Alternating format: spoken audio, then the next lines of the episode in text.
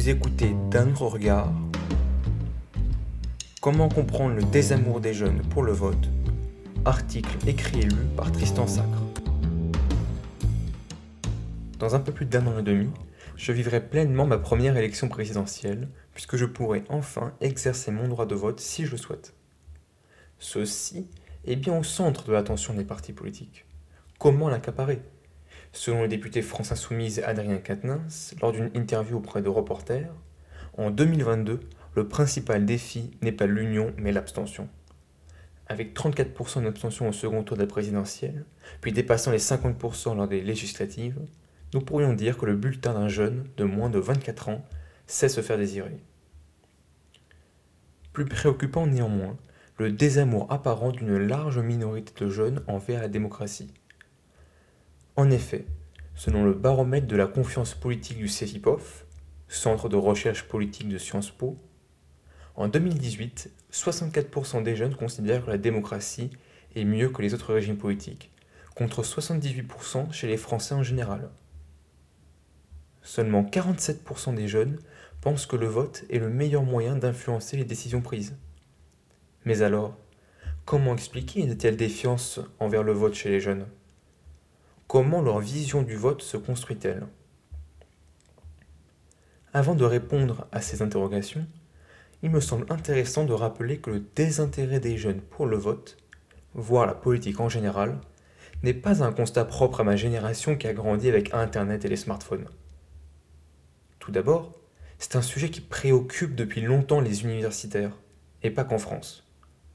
En effet, lors d'une étude pour la revue belge Courrier hebdomadaire du CRISP, menée en 1970 et intitulée Les jeunes et la politique, Léonard Doyen, chargé de recherche à l'Institut de sociologie de l'Université de Liège, avait remarqué que 70% des jeunes belges qu'il avait interrogés étaient incapables de répondre aux questions ayant pour but de contrôler leur information politique. Mieux, 31%, soit près du tiers, se déclaraient non intéressés par la politique. Autrement dit, 69% portent un intérêt pour cette dernière, soit seulement 5 points de plus que les jeunes Français aujourd'hui. Après cette relativisation de l'aspect extraordinaire et stupéfiant du prétendu désintérêt des jeunes pour la démocratie, intéressons-nous aux facteurs influençant la vision du vote chez les jeunes. Selon Vincent Tournier, professeur à Sciences Po Grenoble, il est nécessaire d'insister sur la pluralité des facteurs qui participent à la construction de l'apprentissage de la norme électorale. Il souligne tout d'abord qu'au sein de sa famille, l'adolescent sera plus enclin à voter une fois majeur lorsqu'il connaît la nature du vote parental, donnant une image positive du vote. Un autre facteur réside dans la capacité des politiques à régler les problèmes de société tels que le chômage. Ce facteur est confirmé par Anne Muxel, directrice de recherche au CEVIPOF, lors d'un entretien avec Les Échos pour la présentation de son baromètre en 2018. Elle souligne en effet que les jeunes ont vu la démocratie dans toutes ses limites face aux récentes crises qu'elle a subies. Un dernier élément expliquant le désintérêt des jeunes pour le vote est que ce dernier se fonde sur des valeurs telles que la fierté nationale ou le sens du devoir qui perdent de l'adhésion auprès des jeunes.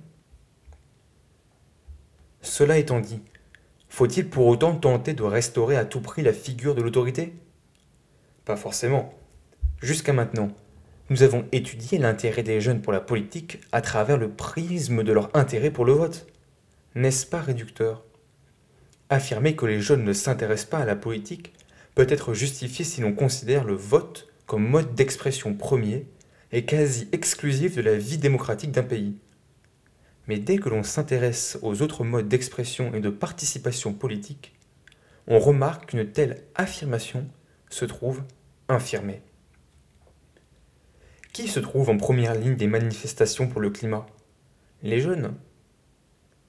En réalité, ces derniers trouvent d'autres moyens pour faire l'expérience de la démocratie.